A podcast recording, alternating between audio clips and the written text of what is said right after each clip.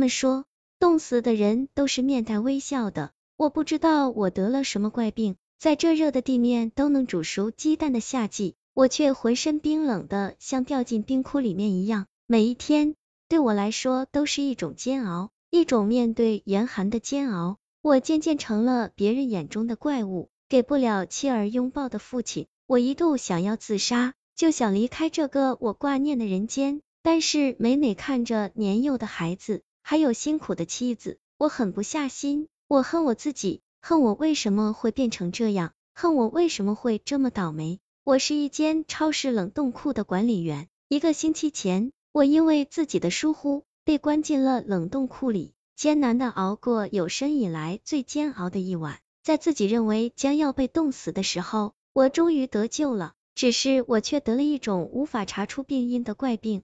一种身体日渐冰冷的怪病，所有医生们总是说这是因为我冻伤之后出现的后遗症，过段时间就会好了。可是我的情况却越来越严重，我甚至都在担心，有一天我会不会因为这个怪病慢慢把自己冻死。刚开始的时候，妻子还跟我打趣，说我们这个夏天可以不用空调了，只要我在的房间就格外凉爽。是的。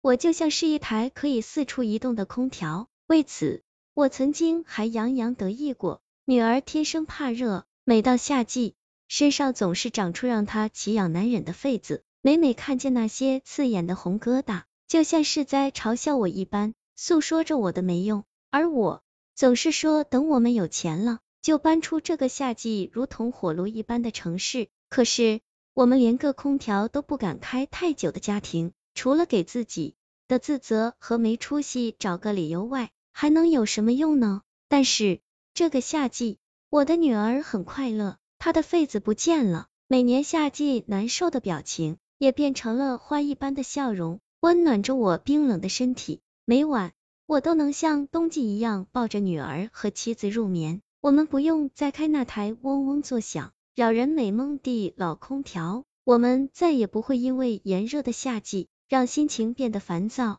也不会因为夏季连个家人的拥抱都变成施舍和奢求。其实这样也不错，妻子这么说。是啊，这样真的不错。我们可以将这个夏季的空调钱节省下来，为女儿报她最喜欢的美术班。她是那样有天赋，我相信她以后一定能成为一个画家，她也一定能成为我们一家的骄傲。每个人都有着自己的梦想，我已。记不清我的梦想是什么了，一个科学家或是一个商人，至少我知道自己现在的梦想，那就是为了实现女儿的梦想而努力的梦想。对此，我不惜为她砸锅卖铁，为她卖血卖肉，因为我不想让自己的遗憾在女儿身上重演。我们都认为，或许我们就会这样下去，哪怕治不好，这样也不错。就算是冬季，我们也有应对的法子。可是随着时间推移，我的症状却在逐渐加重。那盆在卧房里面我最爱的兰花，在我一觉醒来后被彻底冻死，女儿也因为寒冷而感冒。我知道，在这还没过去的夏季里，那些不久前的幻想和愿望也变得遥不可及。妻子最终带着女儿和我分房而睡。我们都知道这是无奈的选择，哪怕女儿生着病，还是懂事的说。爸爸，我不冷，真的。爸爸，我想你和我们一起睡。我恨自己的没用和倒霉，哪怕他们都没责怪我，哪怕他们一直在给我打气，哪怕那夜老旧的空调重新活了过来，带着它嘈杂的声音，像是在嘲笑我一样，嘲笑着我这个不知天高地厚的男人。对不起，也许只有这三个字，才能表达我内心的愧疚和无助。让那心中无法言喻的绞痛得到一丝慰藉。即使得了怪病，但是我的生活还要继续。公司并没有解雇我，哪怕这是我自己造成的后果。毕竟干了这么多年，公司对我还是放心和信任的，医疗费和补偿都很到位。只是不知为何，我却对那间冷冻库产生了深深的恐惧。每一次进去，心中都无比的疼痛。就像是我在那里失去了什么。今天真是太热了，还是这里面凉快啊？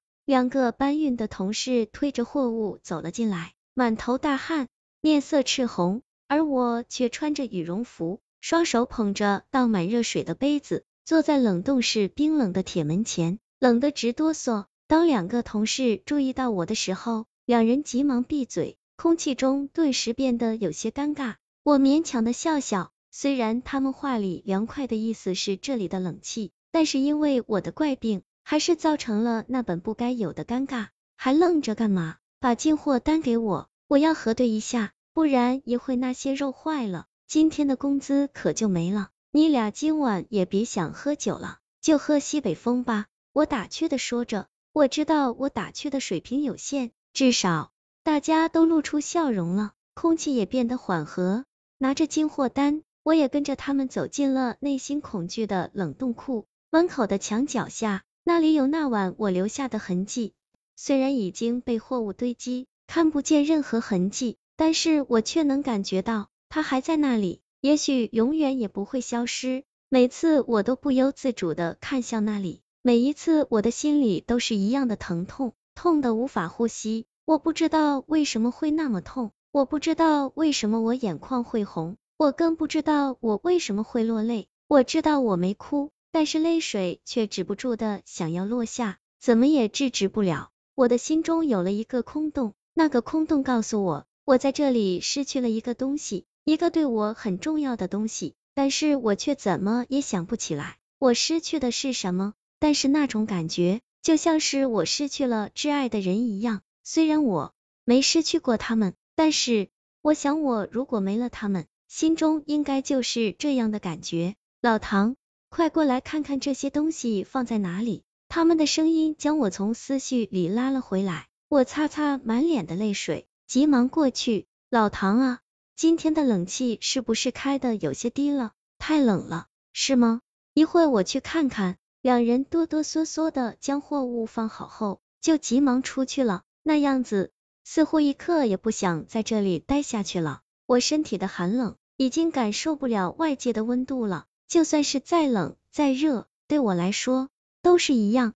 等我再清点一遍货物后，我才来到温度调节器面前。果然，我们平时的温度都固定在冷藏的零下十八度，今天却突然低到冷冻的零下二十五度。难怪他们会说冷。我试着重新调节，却怎么也调不了。看来是坏了。毕竟我不是专业的，这种说辞也是最好的理由。等维修人员看了之后。还一个劲的怪我增加他们工作的压力，完全没告诉我温度调节器的好坏。看着他不耐烦的表情，我也没敢多问。他们前脚一走，我就急忙进去查看。奇怪了，刚才明明是零下二十五度啊，怎么就这一会又变成了零下十八度了？奇怪归奇怪，只要这东西没坏就行。冷，依旧的冷。吃了很多不知道是什么的药，去过无数间医院。依旧没有任何改观，而羽绒服已经变成了军大衣，热水杯也变成了热水袋。